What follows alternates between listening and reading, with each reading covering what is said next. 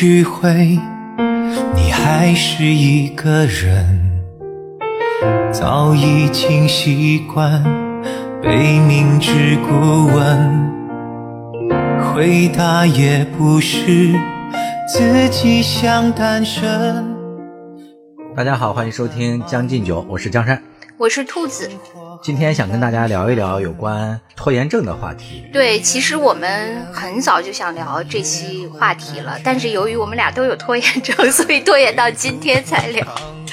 好多话题都是这样，当时都挺热的啊，但是我们当时都没有当机立断就录，结果一拖再拖，导致了那个话题的热度不够了，我们才开始录制。拖延的结果就是我们这个节目迟迟也没有红起来。对，另外那个我们就是这期拖延症就拖延了好久，因此呢，就是我们也迟迟在准备这期节目本身这行为也一直在拖延，对，拖延到直到现在开始录了，其实我们还都没怎么准备。哎，你平时在那个日常生活当中有拖延症的表现吗？我觉得我是一个被动型的人，如果是呃，就是工作上的，就别人对我的一个要求。呃，就是我我会马上去做，呃，当然我其实也跟你说过，客观原因是那个我接受的任务都是特别都是急活儿，就恨不得就是由那个今天下命令，明天交，到达那个这小时下命令，下小时交的这个这个速率，所以容不得我拖延。但是实际上，我觉得我对我自主规划的一些事情都比较拖延，就是我自己想计划做的事情。首先我。嗯，不太爱做计划，本身我就非常 讨厌被那个计划所约束，因为那样我就会比较焦虑。因此，我有个朋友特别喜欢做计划，嗯，呃，就是他喜欢写日记，也喜欢做计划，包括他装修的时候，他也是就是做了很好的计划，有一个特别大的那个。Excel 的表格，呃，非常全，然后每一个装修项目的各种数据都弄得特别好，就它确实是在一个可控的，就是像项目管理一样做事。但我就很难，我觉得我可能还是一个就是相对来说比较靠自己呃的天然的感觉做事的人。就是你比如说我自己计划的事情就很差，就是拿咱们俩做这个节目来说，这个是。咱们自己计划做的一件事情，嗯，但是呢，我们我跟江山大概是两周录一次，然后一次大概录四期，三到四期。啊，对，因此我们俩在那个呃这两周之间就要寻找四个话题，嗯，但是我没有一次来他这儿录的时候是能把这个四个话题都准备完的，对，所以导致了我们节目质量忽高忽低，对我从来都是大概一般的完成度是一个半左右。这也决定了我们节目的优秀率是四分之一点五，反正就是因为全靠兔子输出嘛，我就是一个报幕员。没有，我我确实就是没有一次就是能让我留出完美的时间，确实是我我不是因为嗯，就是说我不想做这件事情，因此我就呃找各种理由去做别的。然后最后导致这件事，我我不是这样一种类型。其实你还挺享受做节目这件事儿的。对我确确实实是有各种各样的事情，好像就是有一个那个上帝派来要阻挠我，就是为这个节目做充分的准备一样。比如说，上帝是我们不红的最大的对手。比如说这期节目吧。呃，实际上我们俩应该大概在一周前就开始策划这些选题。是的。然后呢，我们刚策划完选题，我呢就接了一个那个单位的急活这件还是一个大活对，这个特别累，导致我那个大概有两天半的时间就只睡了三个小时，全部在忙这一件事情。然后那个我好不容易把这件事情忙完了以后。我又和我爸我妈吵了一架，然后导致我心情极其低落，大概达到一天半。然后之后那个就到了昨天，就是昨天呢，因为还有一些那个工作上的收尾的事情，呃，在做。然后我就想，哎呀，好在还有一个晚上。但是在晚上，我那个终于洗漱停当，准备开始我的那个案头工作的时候，我姐姐又来电话了。我们俩一直通话三个小时，直到十二点。我想不能睡太晚，要不明天状态更差。因此，我今天是零准备就来了。今天是一个野生内容直播，听听我们在自然状态下能够说些什么。反正我自己在日常生活当中呢，我给自己做了一个分析，我的这个拖延症啊，是因为我的病情导致的。因为大概在五六年前，我曾经那个罹患过比较严重的那个抑郁症嘛，这个不是我自己随口这么一说的，确实是因为当时有种种原因嘛。有有老听我们节目的人可能也知道，抑郁症的他第一个的那个症状就是这个人他意志力薄弱，就是没有行动力嘛，就是意志唤不起来他的这个行动能力。就像我们打了一个比喻，就是说像这个汽车，呃，行驶在路上，它没有汽油了，你去鼓励它加油往前走，它是开不动的。但是话说回来呢，就我从这个病情好转之后，就彻底康复之后，我发现。拖延症依然没好。哎，那要照你这么说，就是拖延症是不是就是抑郁症的早期呢？就缺乏行动的动力。这正是我想说的。啊，其实这两者之间没有任何关系，是因果倒置的。是你如果有抑郁症，所以呢，你会有一个表现，有一个表现，表现之一就是你会做任何事情拖延，是因为你没有任何行动能力嘛。所以很多人就说，这个患抑郁症的人的家里面他很凌乱。然后这个抑郁症的这些患者，他本身也很，那卫生条件就很差，因为他既不爱洗澡，也不爱收拾自己嘛，他因为就丧失了所有的这个兴趣和动力了。反过来是不一定的，不是说就是它只是一个表征，并不是一个原因。对，嗯。另外一点呢，就是说在医学界看来呢，就是所谓的这个呃拖延症，这不是一个病症，它并不是说一种什么精神那个病学呀或怎么样啊，就是科学的给它冠过一个名称的。它其实只是一种那个人的行为习惯的一种总结嘛，就是做事儿比较拖拉，然后不到最后一刻不会开始行动，基本上就是这样的一个那个表现。呃，我如果自己感兴趣的事情，我会做的特别的，呃，就是积极。你比如说，我不是非常热爱花草园艺嘛，比如说一天二十四小时，我大概可以待十七八个小时，都可以。就是你想想，一个普通的家庭，一个人能种一两千盆花，这是需要你多大的一个热情的，对吧？首先是我想到需要你多大的院子。对，就是，但是呢，对我不感兴趣的事情，你比如说像收拾家务，还有你看，比如说像这个，我们正在做节目的时候，这个猫猫狗狗在我这个身边窜来窜去，按理说就应该给它搞个笼子，把它们装起来嘛。就这些事儿，我是没有任何兴趣去干的。就是我的区别主要在于。有没有兴趣这件事上？那在工作上的事情呢？因为你工作上的事情是出于责任嘛，没法出于兴趣。那你会拖延吗？有谁对工作有兴趣啊？就比如说那个，你当时当我领导的时候，就是你的领导给你分发的那些活儿，你是会那个积极的去做吗？这点我和你挺像的，就是因为咱们两个都是属于那种就生怕自己让别人失望那个类型的，所以别人如果给你。呃，提交的一个什么，不论是你的下级还是上级，希望你完成的什么事儿，因为你害怕让别人失望嘛，所以你都会第一时间就把它们完成，而且是尽可能的把它完成到最好。但是如果说这个事情是你自己可以控制的，那马上就内驱的一一概不行，拖延。但是如果外驱的，基本上啊都能很好的那个完成。我自己就是也想过这个关于拖延症的原因的问题，我也看过一些呃大概分析吧。我自己概括，我觉得呃，可能有好几种。就第一种，我觉得还是大家那个就是嗯，不愿意，之所以拖着，就是不愿意走出舒适区嘛。嗯，就是因为你任何一件事情，你肯定对你来说是一个挑战。就是无论是那个调动你的那个思维能力，或者是让你去搞一个自己非常烦的领域，怎样怎样，都是一个你自就像你说你不愿意去做家务，其实是因为他要让你走出你的舒适区嘛。对，不舒服嘛。你干活的时候很累又很繁琐。对，我觉得基本上是是这种，就是这个是一一个非常大的原因。然后另外那个就是一个呃原因，就是追求完。完美嘛？哎，这个特别重要。对，这个绝对是另一大原因。就是很多人可能是，呃，我觉得尤其是写论文的时候特别明显，因为呃，大家尤其是写学位论文的时候，大家都想我肯定是这呃这一把就要那个呃那个。搞个亮点，因为毕竟是我这个学业的一个最终的对。那个，所以很多人就花很长时间去准备材料，是，然后就是复印了各种，然后那个我记得我当年也是，我当年好像是写的是那个中国学术史汉宋学术转型，就写的是这个，然后呢，当时就是那个我要做一个宋北宋的一个人的一本书，因为他是那个汉宋学术转型开篇的那个，嗯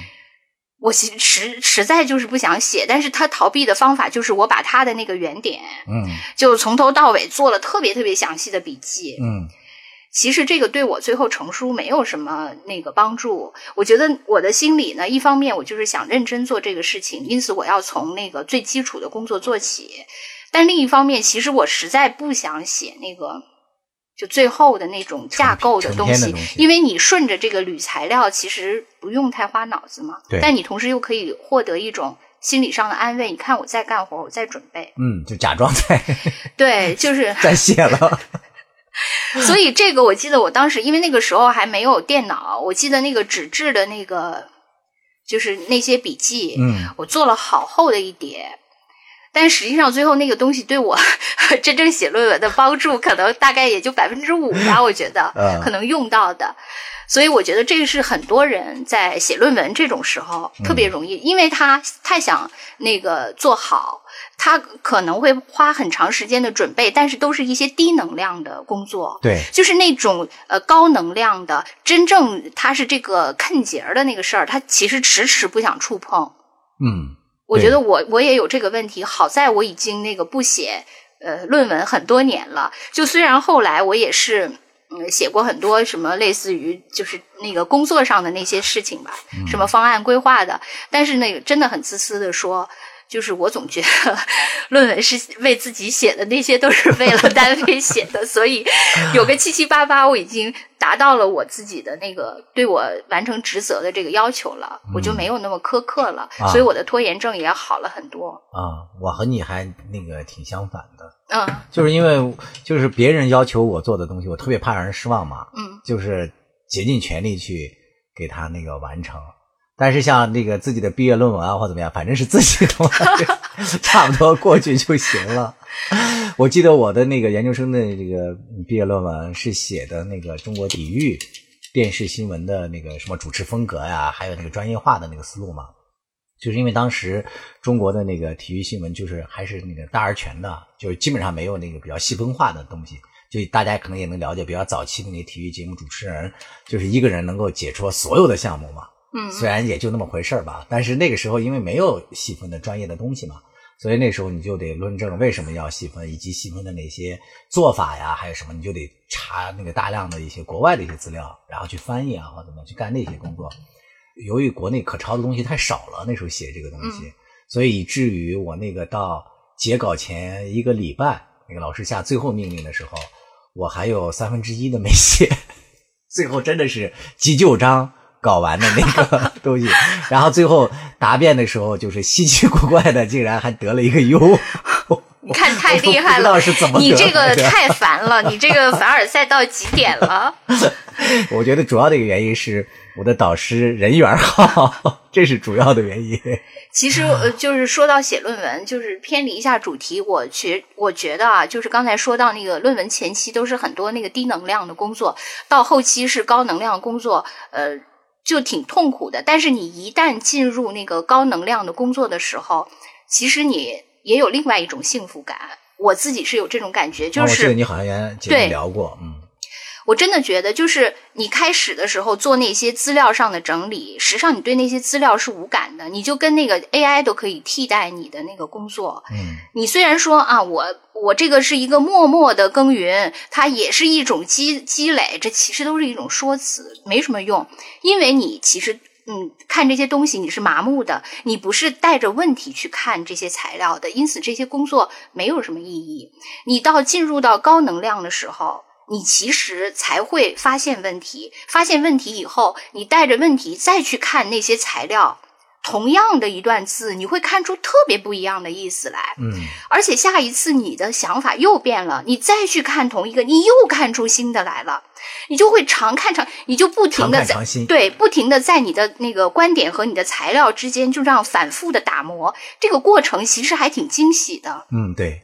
就你这个是，所以你说的这个观点，实际上是呃教给大家克服拖延症的对，其实你如果真的进入到了那个就是高能境界的时候，其实它也自有妙处。是的，只不过就是从低到高的这个过渡，其实你很难纵身跃到那个里面去。但是其实跃到那里面去，还是别有洞天的。那个时候你自己会进入一种自己的那个思维的游戏里，也是一种享受。我自己有这个好几次写论文有这个感觉。对，就是我看到好多人就是说自己这个拖延症的。很大的一个痛苦就是万事开头难嘛，就是特别不想开始的第一步，他就会尽量的把这个呃开始的第一步给不停的给他把它往前再延伸，或者说再转移。就比如说他要写一篇论文的时候，或者说写一个工作上的计划或者怎么样的时候，他就千方百计的开始转移。比如说，哎呀，我得先给自己那个搞点好吃的，是吧？然后叫个外卖或者做个什么小吃什么的。第二步就是说，哎呀。得那个刺激一下自己，然后就沏杯咖啡，泡杯红茶，点个香，擦个精油 什么的，又开始。然后那个第三步就说：“哎呀，我需要音乐刺激一下自己，给一个好氛围。”然后就开始选歌单，然后选着选着，最后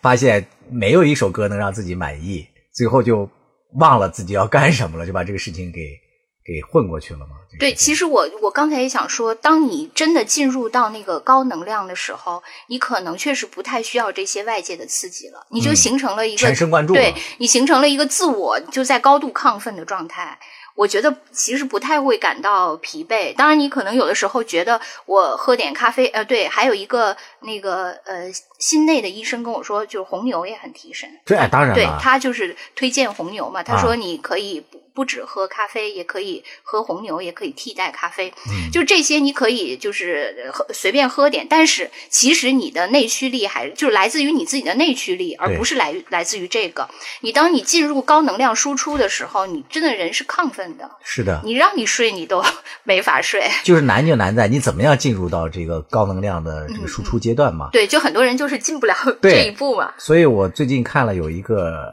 人呢啊，就是他写的一个心得，也是一个自媒体的一个博主，他就说，呃，他之前也有很强烈的一个那个拖延症，他就想做这个自媒体，已经想了大概四五年了，都没有进入到主题。这期间呢，他还从。呃，外地到了北京来工作了两三年，然后又去了深圳，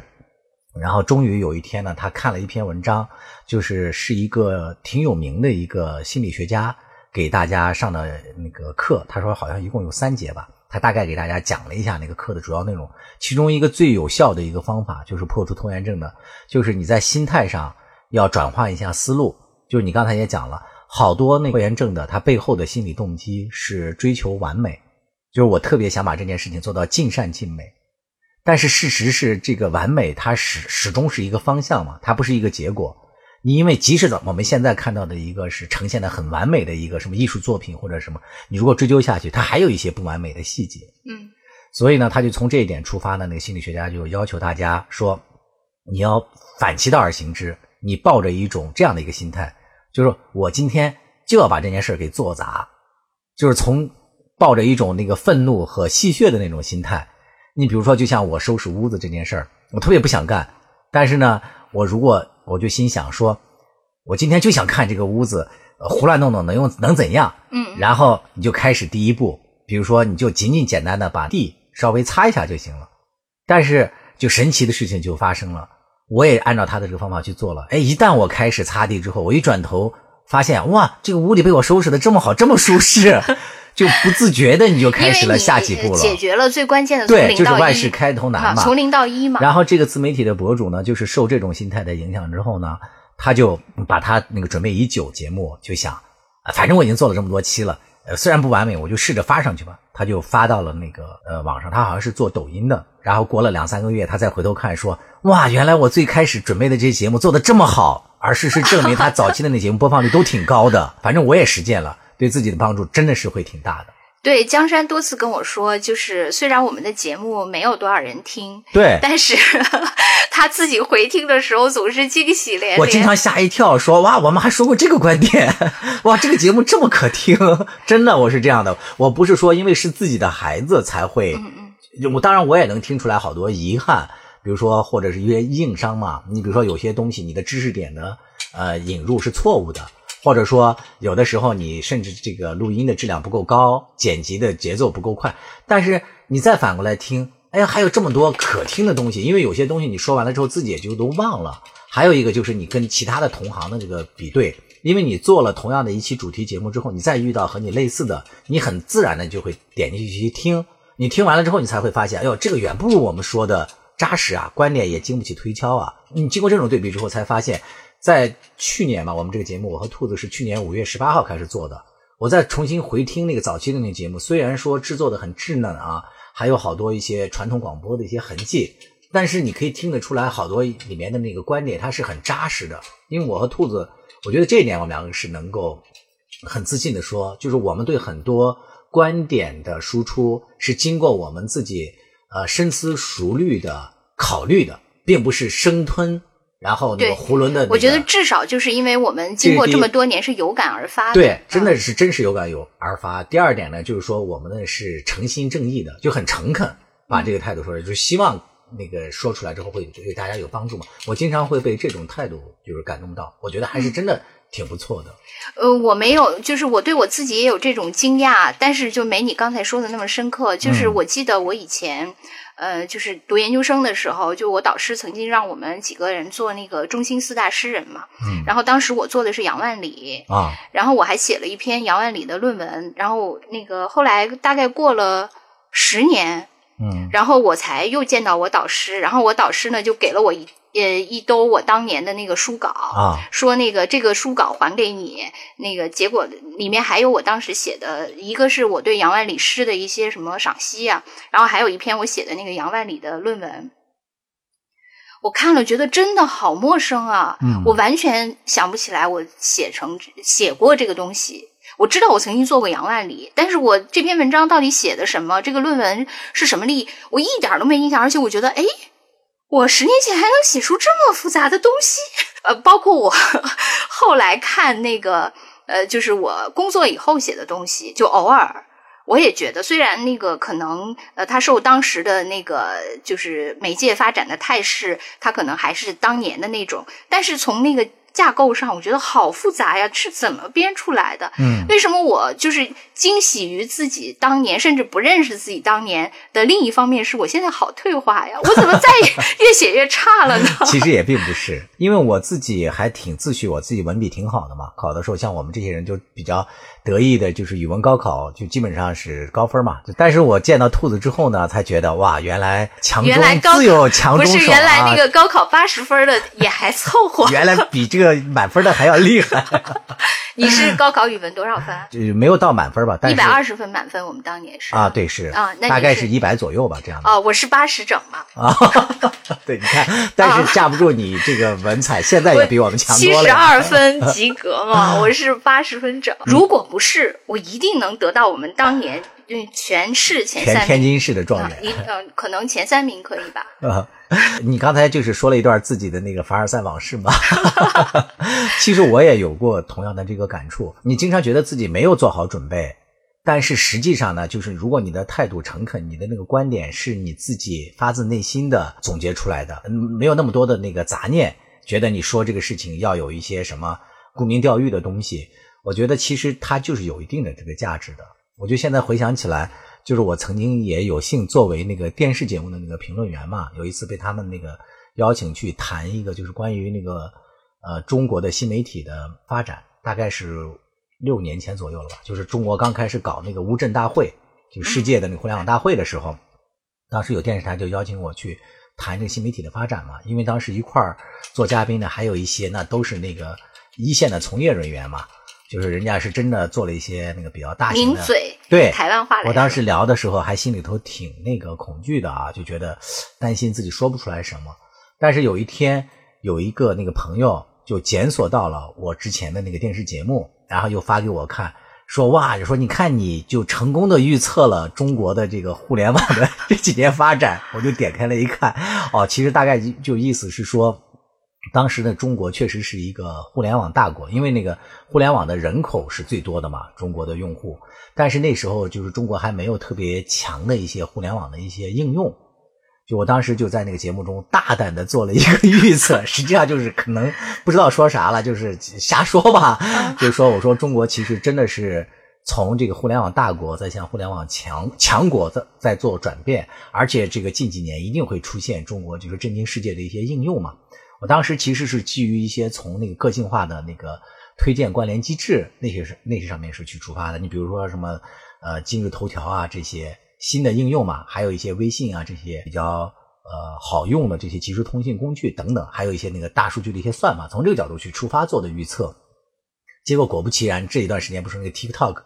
也由于这个发展迅速，怎么样就引起美国的重视嘛，然后最后就出现了这样的一些结果等等。他说：“你看，你已经成功的预测到了。”中国的这个发展必经震惊世界。我觉得你以后应该在那个你的呃，就是粉丝比较多的头条公号上，把这个视频做截图。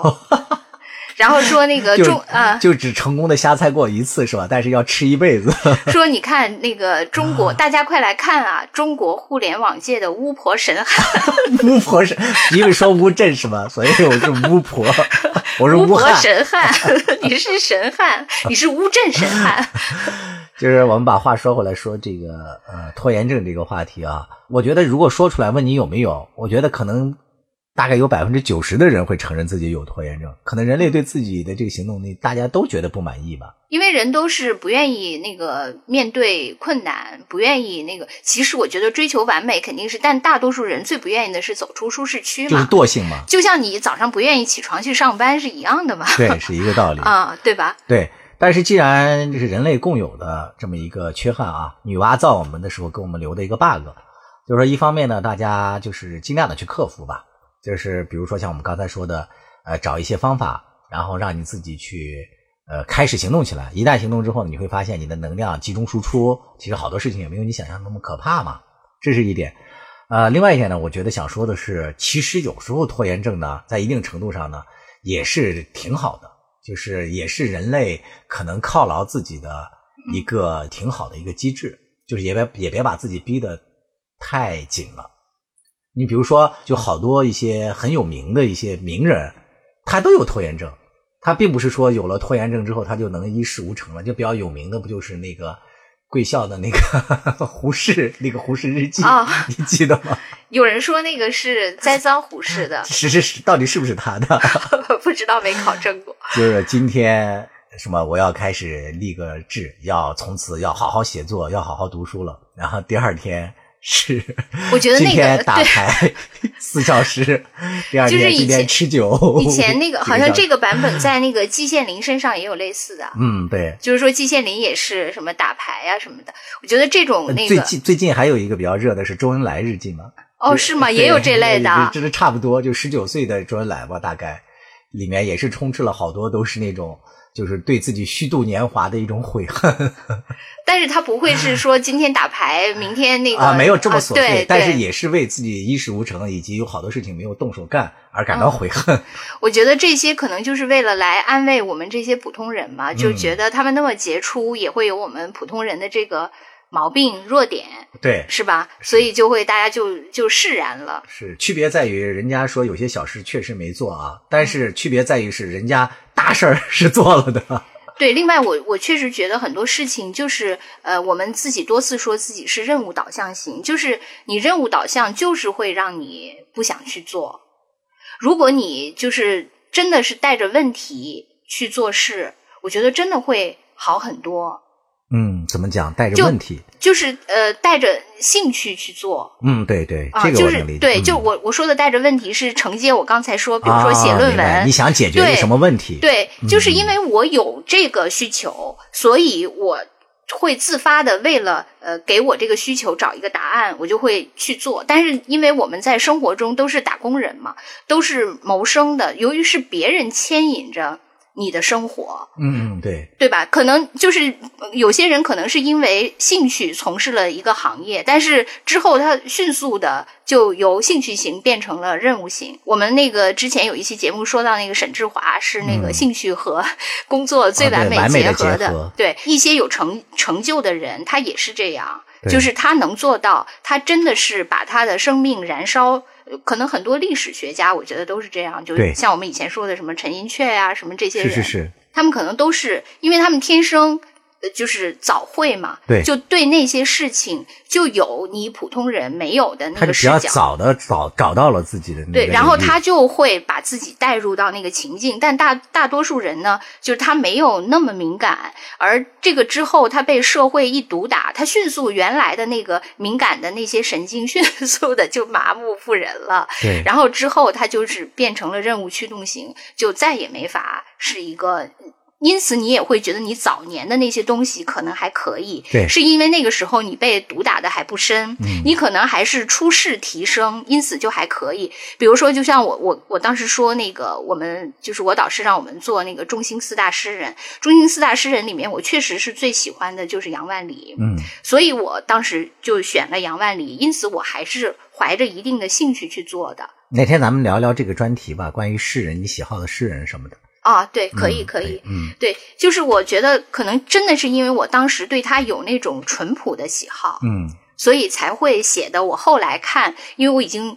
麻木愚钝了，我去再去看，如果你出于你的那个最原始的兴趣去写的一些东西，还是可看的。对，你后来因为反复的做这种操作，就后来写的各种东西，因为已经写过一万遍了。你你比如说像我我写呃什么规划，就那些架构，那些什么什么 SWOT 分析乱七八糟的那些工具，你第一次用的时候可能还凑合，对，你后来用了十遍以后，你就觉得这些东西本身就是一个，就是跟那个我们说的影视剧里的工具人一样，你对它没感情，你只是为了填充你的结构。你已经这个工具本身已经失去了它最开始给你带来的那个惊喜，因此你反复那个这样做了以后，你就会觉得一切越来越没有意思了。再让你做的时候，你想，哎呀，又是那套老嗑儿，我今天又得重拾一遍，还得假装很兴致勃勃，你就更加兴味索然。是的，所以就是反复磨砺，就离那个最原始的初衷越来越远了。所以其实从大的那个方向上建议啊，就是我们兔子，我们觉得就是如果想让你摆脱这个拖延症，最重要的一个大方向是你要先找到你的这个兴趣领域，这个很重要嘛。就是这个你感兴趣的这个领域，一是你喜欢，你做的时候不会累，你有天然的兴趣；另外一个就是你做这个事儿的时候，你就比较擅长了，就慢慢的你就会进入一个好的一个循环嘛，对就越做越喜欢。另外，你不能成为你做的这个事情的奴隶。对，就我为什么有这个感觉呢？是因为我原来跟江山在一个单位的时候，就是呃，江山是我的领导，然后当然他不是我主，就是主管我写东西这个部门的，我写东西是对我们那个大 boss，然后我们大 boss 对我们就是属于那个完全的占有，就是占有了你的一切时间，除了你睡觉。我记得那时候每个周末我们全部都是在写东西，就平时呃那个就就真的是 PPT 创作小组，对，呃，绝对是那个叫什么那个九九六不止吧？九九六的升级版是什么？零零七，对，零零七绝对就是已经零零七了。对，我我那个时候其实是应该是在那个媒介工作的最前沿，对，但是其实我周围是那个两眼一摸黑，我除了知道我的那个大 boss 的意图以外，我对业界一无所知。真实的，发生了什么都不知道。因为我已经零零七了，对我已经没有时间去抬眼看世界了，是的，就跟那个鲁迅顾及了。对鲁迅当年被关在黑屋子里的那个人一样。后来我那个就离开了我们这个单位，就离开了传媒，反而知道传媒发对我就是生了什么。离开了以后，我的那个工作就轻松了。嗯然后我忽然就是因为那个时候就有闲暇去那个观察整个业界。我记得我多次跟江山沟通，我说我为什么离开了这个行业以后，我对这个行业反而了解了。我说是，只因身在此山中，你现在离开了。因为你在里面这对你实际上根本那个没法，就是一个是你可能那个就是有一些现实的困难，另外最主要的是你的这个任务已经占领了你全部的身心，你已经完全失去了对这个业界关。其实这个业界还是有很多有意思的东西，很多趋势。如果你真的当时有闲暇去了解，你可能你的工作也会做得更好。对你比如说，就就像当年我们做的那些事情，我的我的领导觉得我把你那个零零七占有了，你才能为我好好的工作。其实恰恰相反，对，他如果能调动我，既关注他，同时也能动性，对，同时也关注业界。你不能就是你你是可以从呃兴趣上真的引领我，而不是说从任务上、从时间上、从这种硬性的东西上把我给困住了。那样我给你产出的东西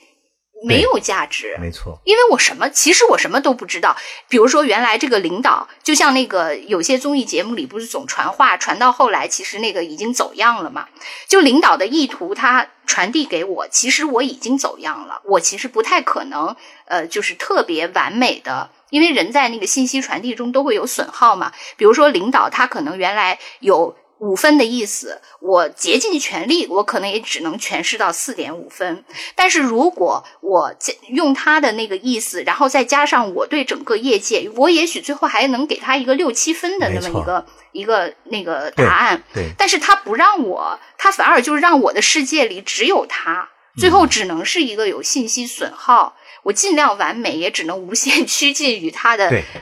我不能再给他更多了。其实兔子说的这个话题就。从我们个人的这个拖延症啊，就是又导向了背后的一些运作机制方面，可能做公司的朋友也可以听了反思一下。就说如果你要做一个公司，或者说做管理的话，也可以反思一下，就怎么样能够把这个你的管理的员工的主观能动性给调动起来，让他做事儿就是不但说没有拖延症，还能够积极主动的多做一些什么事情。可能到了这种良性循环的时候，这个公司才真的是比较有价值的，就是有成长前景的。对，但这个时候这件事情呢，当然是说起来容易，对啊，做起来难。因为首先，那个我觉得作为一个呃公司的领导，他肯定有很多不安全感嘛，他想尽量的控制住这个下属。另外呢，就是从下属，就我刚才说的这个是一个理想的状态，可能有时候确实存在这个问题，就是说你作为一个下属，你的视野，你所占有的信息，确实可能跟你的老板是不一样的。嗯，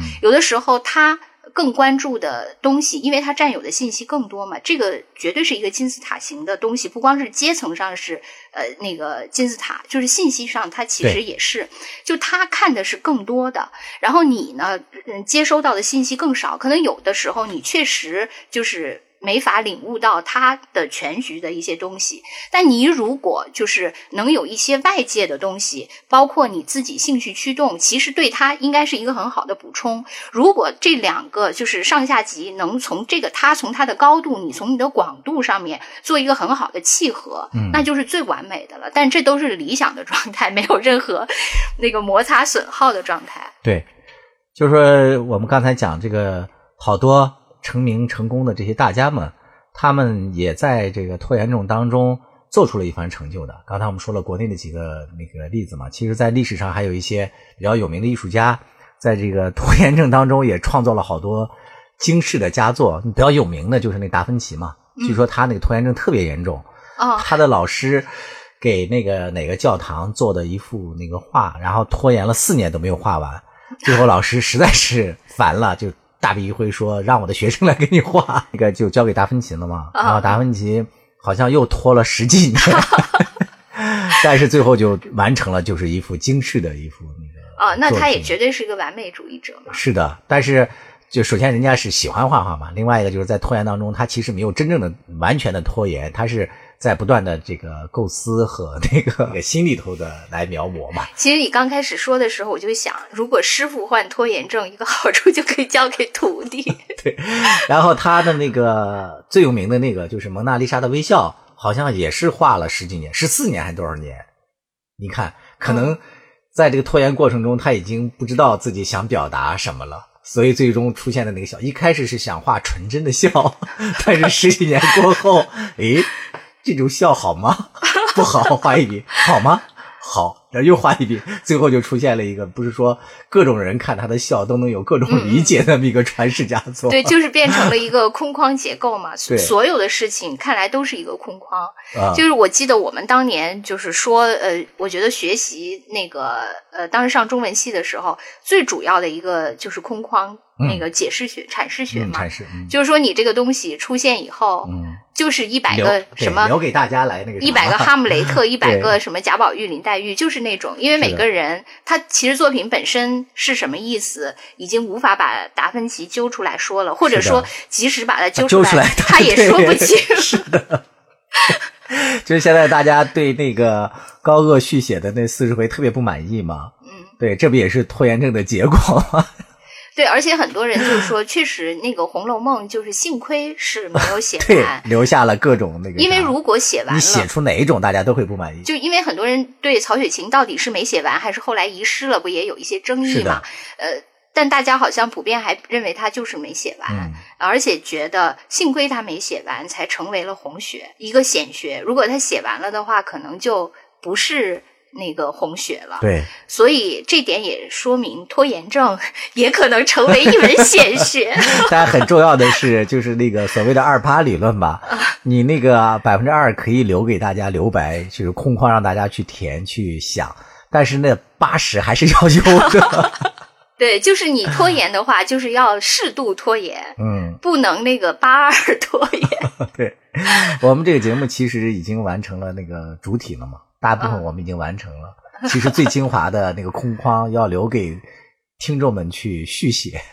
最精华的那些点在你们这儿，你们得动起来。一个伟大的节目，一个红的节目成就要靠双方，只靠我俩是不够的。对请你们你别拖延了。赶紧写同人。对，什么是同人都要写写，就是那个拖延的这个事儿，真的是要号召一下我们的那个听众啊，多多给我们留言。呃，我们的节目目前是在呃蜻蜓、喜马拉雅、QQ 音乐、网易云音乐、小宇宙都是有这个播出的。希望大家积极的给我们留言，真的，你们的每一条留言对我和兔子来讲啊都是一种激励。嗯，我们每次最高兴的就是突然间那个左上角或者右上角收到了评论的提示。对我们两个都会截屏发给，争相发给对方。大家好，我是北京电台主持人耿化，朋友们都爱叫我带货达人。这一次我代言的是一档生活脱口秀《将进酒》，由我的两位老友江山兔子出品，社畜日常必备，通勤路上首选，华语地区包邮。